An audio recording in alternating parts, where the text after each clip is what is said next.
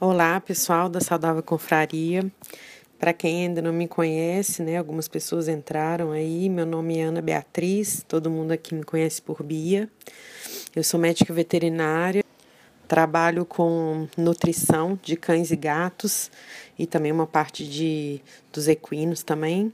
Então, por isso, de vez em quando a Lili me chama aqui para para falar um pouco sobre a alimentação, né? Que, além de tudo, do meu trabalho, eu gosto muito do assunto e também sou corredora, né? Então acaba que a gente tem que adaptar a nossa, nossa alimentação aí para a realidade que a gente vive. E hoje o tema de é, proposto, né, são os alimentos funcionais, que é minha paixão, assim, gosto de estudar bastante, trabalho com isso diretamente, porque os animais também já fazem utilização, não só a gente. E aí, é, hoje eu preparei um material, assim, né? Basicamente, assim, vamos dizer, os mais importantes, né? Porque senão a gente vai ficar aqui falando muito tempo. E aí eu separei é, os mais importantes para a gente poder falar um pouco deles, né? Até pelo acompanhamento que eu já tive de vocês aqui no grupo, né? Algumas dificuldades. Então, é, vamos lá. Começando pela definição de alimento funcional, né? O que, que é o alimento funcional? É aquele alimento, né, ou ingrediente que além das funções metabólicas básicas, né, quando a gente consome é, como parte da nossa dieta, também produz efeitos metabólicos ou fisiológicos ou efeitos benéficos à saúde, né? Também são chamados de nutracêuticos, terapêuticos, fitoalimentos e hipernutricionais. Sobre a, a, o termo nutracêutico, tem muitas controvérsias aí sobre esse nome. Na veterinária a gente não pode usar, porque é como se você remetesse que um alimento natural está curando doença. Na verdade, é isso que ele faz. Só que algumas normas junto ao Ministério, você não pode é, colocar isso numa bula de um, de um produto e etc. Então é mais uma coisa comercial, eu acho, do que propriamente dita e científica. Então, já que esclarecemos aí a parte do, do que é um alimento funcional, né? Eu gosto de começar por onde é, por onde eu sempre começo as minhas visitas quando eu vou até um cliente, né, é falando a respeito dos probióticos. Né, a saúde intestinal é o mais importante. O doutor Hugo também nos áudios dele procura falar muito sobre isso, né, gente? E nos animais e na gente, é, aí eu estou falando sobre o meu trabalho, mas tanto faz, né? É, é o mais importante mesmo, né? Se você tem um intestino colonizado com bactérias boas, né, você só vai ter saúde. Então, começando pela linha de probiótico, é importante a gente cuidar 100% dessa parte, depois vem as outras coisas. Então, o que são os probióticos? São organismos vivos, né, é, é, geralmente bactérias, leveduras, que é, colonizam a parede do nosso intestino, né. Então, quais os benefícios? Tem milhões de benefícios, né. Eles vão colonizar a flora intestinal, impedindo que as bactérias é, que fazem o mal agridam o nosso intestino, né? É, atuam na resposta imune local, né? Muitos, é, muitas imunoglobulinas são produzidas ali no intestino, então isso interfere na nossa imunidade. Facilitam a digestão, né? Regulariza movimentos peristálticos. Então, tudo isso engloba a palavra probiótico, né? Esses organismos vivos que vão nos beneficiar tanto. E tem também outro termo utilizado muito na nossa alimentação, que é o pré-biótico. O que são os pré-bióticos? Os pré-bióticos são os alimentos para essas bactérias, né, para os probióticos. Então a gente tem aí no mercado diversos tipos de pré-bióticos também, mas são fibras, né, que não são absorvidas, vão é, realmente alimentar aquela flora para ela ficar viável e saudável. Aí a gente pode abordar também a questão das fibras, né, que são uma outra parte dos alimentos funcionais. As fibras a gente tem as insolúveis, né, que vão aí fazer a retenção de água para o bolo fecal, estimular o peristaltismo, né, geralmente para aquelas pessoas que têm problema de intestino preso, e as solúveis, que atuam como substrato para fermentação, alterando a microflora, né, funciona também como espécie de pré-biótico, vamos dizer assim, né? O que que esse, o que que a utilização de fibra ajuda na nossa alimentação? É, ela ajusta, né, diminui aí a carga glicêmica dos alimentos, modifica o metabolismo lipídico, né? E isso pode ser utilizado em que, em que processos aí de, de doença, né? É, principalmente na obesidade, na diabetes, também vai reduzir os níveis de glicose no sangue e triglicérides e colesterol. Agora, uma parte importante, que é uma das que eu mais gosto, que eu estudo bastante, recente a gente lançou um produto para problemas cardíacos que leva muito, é, são sobre os antioxidantes. Normalmente, gente, é, em processos de respiração celular normal, a gente gera compostos tóxicos para o organismo, tá? É, que são o quê? Os chamados radicais livres, tá? É, que são esses processos de respiração são produzidos ah, normalmente no organismo. Né? Esses radicais livres são liberados normalmente como forma de neutralizar agressões no organismo, como bactéria, vírus, agentes químicos, né? Porém, é, em excesso, ou não neutralizado pode prejudicar o organismo da gente. Por isso que se fala tanto em antioxidantes aí no mercado, né?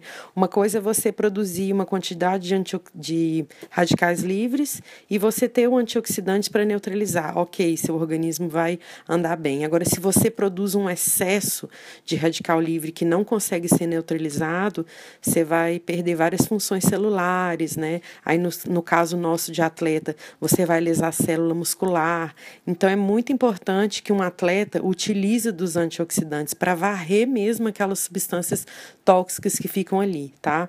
Então assim, o normal, o normal é um, um, uma pessoa fazer uma atividade física até uma meia hora, 40 minutos, né? Isso é o, é o, é o saudável, né? Quando a gente ultrapassa essas barreiras aí, é, quando a gente corre uma maratona, quando a gente está é, treinando para correr uma, um, uma prova distante, né? É, que você vai ficar muito tempo exposto a uma atividade física, e isso não é legal para o nosso organismo, tá? É, eu também sou corredora de grandes distâncias, eu gosto, mas está errado, né? Se a gente for pensar fisiologicamente, a gente está agredindo o nosso corpo e não fazendo bem. O bem é se a gente fizesse exercício um pouco mais leve, né? Mas não adianta falar isso com a gente porque a gente gosta. Então, todo corredor de longa distância tem que entrar no antioxidante, tá, gente? Por isso que você vê muito atleta encarquilhado, envelhecido, cheio de ruga, tá? Isso é pessoa que não se cuida, tá? Tem muitas pessoas que olham para mim, ah, mas você não parece que tem a idade que tem. Por quê? Ah, mas você é corredora, era para estar tá toda despencada. Não, gente, tem como a gente se cuidar, né? Se a gente se cuidar, não vai ter esse efe efeito deletério do tempo. Então, aqui para citar para vocês sobre os antioxidantes, os principais que a gente tem aí: vitamina E, beta-caroteno, né? E a vitamina C, são os principais.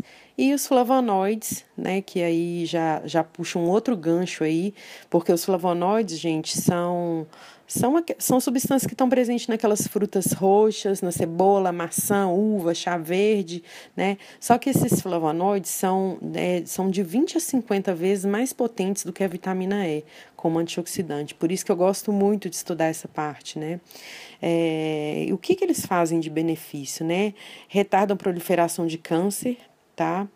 É, atuam como anti-inflamatório, protegem as paredes dos vasos, né, diminui a chance de ter aterosclerose, que são aquelas doenças, né, ligadas aí à parte cardíaca. E, e tem alguns estudos também recentes que eu li é, sobre a associação de alguns desses flavonoides com vitamina E, com vitamina C, diminuindo a incidência de herpes também. Então, para quem tem, tem esses processos de herpes aí com frequência, é importantíssimo é, utilizar os antioxidantes, tá? E mais um, um, o penúltimo, deixa eu ver aqui, o penúltimo é a Associação de L-Carnitina e Taurina, que eu adoro. A gente lançou agora há pouco tempo um produto para problemas cardíacos, né, para cardiopatas, que tem essas duas substâncias. É, são substâncias fantásticas. A L-carnitina já é conhecida aí no meio dos atletas, né? Ela é famosa pela queima de gordura dela, né? Não é bem assim que ela funciona. É, você tem que estimular mesmo aí a, a utilização dela, porque sentado no sofá tomando L-carnitina, ela não funciona, né? Ah, aqui na questão dos alimentos funcionais, né, principalmente para as pessoas que sofrem de problemas cardíacos, a L-carnitina o que ela faz? Ela mobiliza a gordura e fornece energia para o coração, né? E a taurina aí entra como um regulador do ritmo cardíaco. Outras substâncias que eu gosto muito de trabalhar aí para quem tem problemas nas articulações, né, é a glucosamina e a condroitina. As duas são o sulfato, né, sulfato de glucosamina e sulfato de condroitina. É, esses, esses dois é, alimentos funcionais já são utilizados há muitos anos na medicina veterinária, né? E agora os ortopedistas começaram a, a ter mais acesso a material e começaram a prescrever também, gente. São duas substâncias excelentes, tanto para prevenir quanto para tratar problemas articulares. O que, que essas duas substâncias fazem em, em, em, em, sinergia, né, atuando junta? Elas atuam na regeneração da articulação e diminui a velocidade de degeneração da, da articulação. Né? A glucosamina vai estimular a síntese de substâncias estruturais, né, e aí o colágeno, fibras, e a condroitina vai inibir aquelas enzimas que destroem a articulação da gente. Então, para quem aí tem, tem dores articulares, né, consultem o, o nutricionista ou nutrólogo de vocês, porque são substâncias excelentes para trabalhar e podem ser utilizados sem susto, a não ser diabéticos, tá? Porque são açúcares, então a gente tem que vigiar essa questão da glicose aí, tá bom? E para finalizar, não poderia faltar os ácidos graxos, né? Os famosos ômegas 3 e 6 é, e 9, e recentemente até ouvi falar que tem o 12, mas eu não achei nada sobre ele. Talvez até doutor Hugo possa falar se existe mesmo. Então, o que, que os ácidos graxos vão fazer, gente? Atuar em processos inflamatórios. Tá? Então, eu tenho muitos pacientes que, em vez de eu entrar com o anti-inflamatório em si, eu entro com o ômega, porque ele tem essa ação anti-inflamatória potente. Até inflamações graves, assim, no osso, na musculatura, né, eu entro com o ômega, dá bastante certo.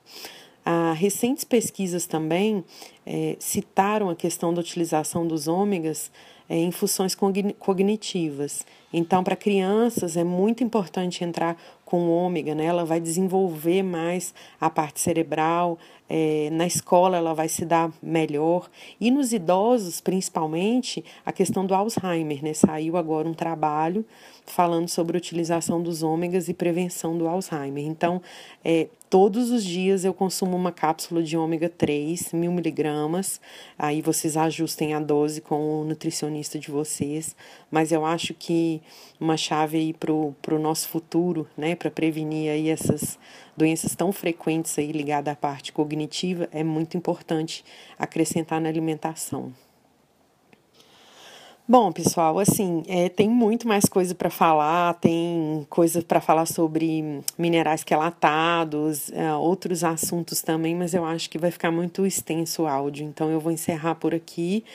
É, quem quiser me procurar, pode me chamar, que eu respondo as dúvidas, eu estou à disposição. Espero ter acrescentado um pouquinho aí na, na, né, na cultura saudável desse grupo que eu gosto tanto. Um beijo para todo mundo, boa noite.